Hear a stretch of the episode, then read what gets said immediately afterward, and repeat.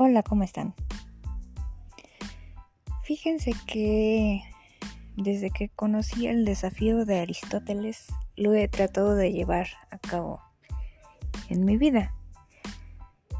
Pero caramba, la gente no ayuda, no pone tantito de su parte tampoco. Por eso se le llama desafío. Pero es que la verdad hay cada chango que se te atraviesa en la vida que dices, ay Dios mío santo, no puedo con esto, no puedo.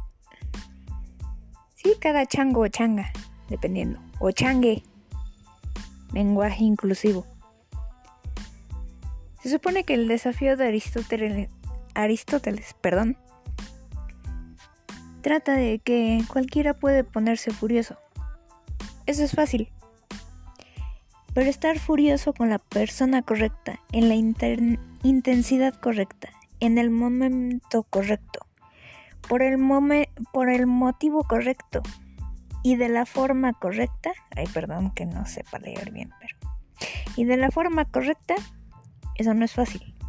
Es imposible. Y más en estos tiempos de que ay, la generaciones de cristal contra generaciones Z, contra generaciones este millennials, contra generaciones este más antiguas, ya se me fue el nombre de la más antigua, bueno, en fin, etcétera, etcétera, etcétera.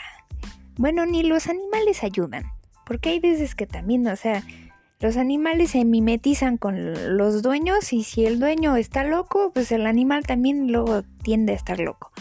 Entonces, no hay forma.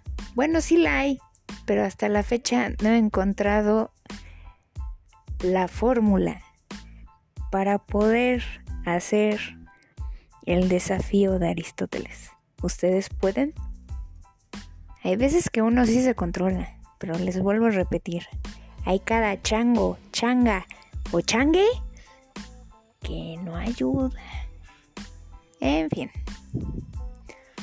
Ahí se los dejo de tarea. A ver si ustedes pueden con ese desafío. Se llama, les recuerdo, el desafío de Aristóteles. Mucha suerte. Bye bye. Gracias por escucharme. Adiós.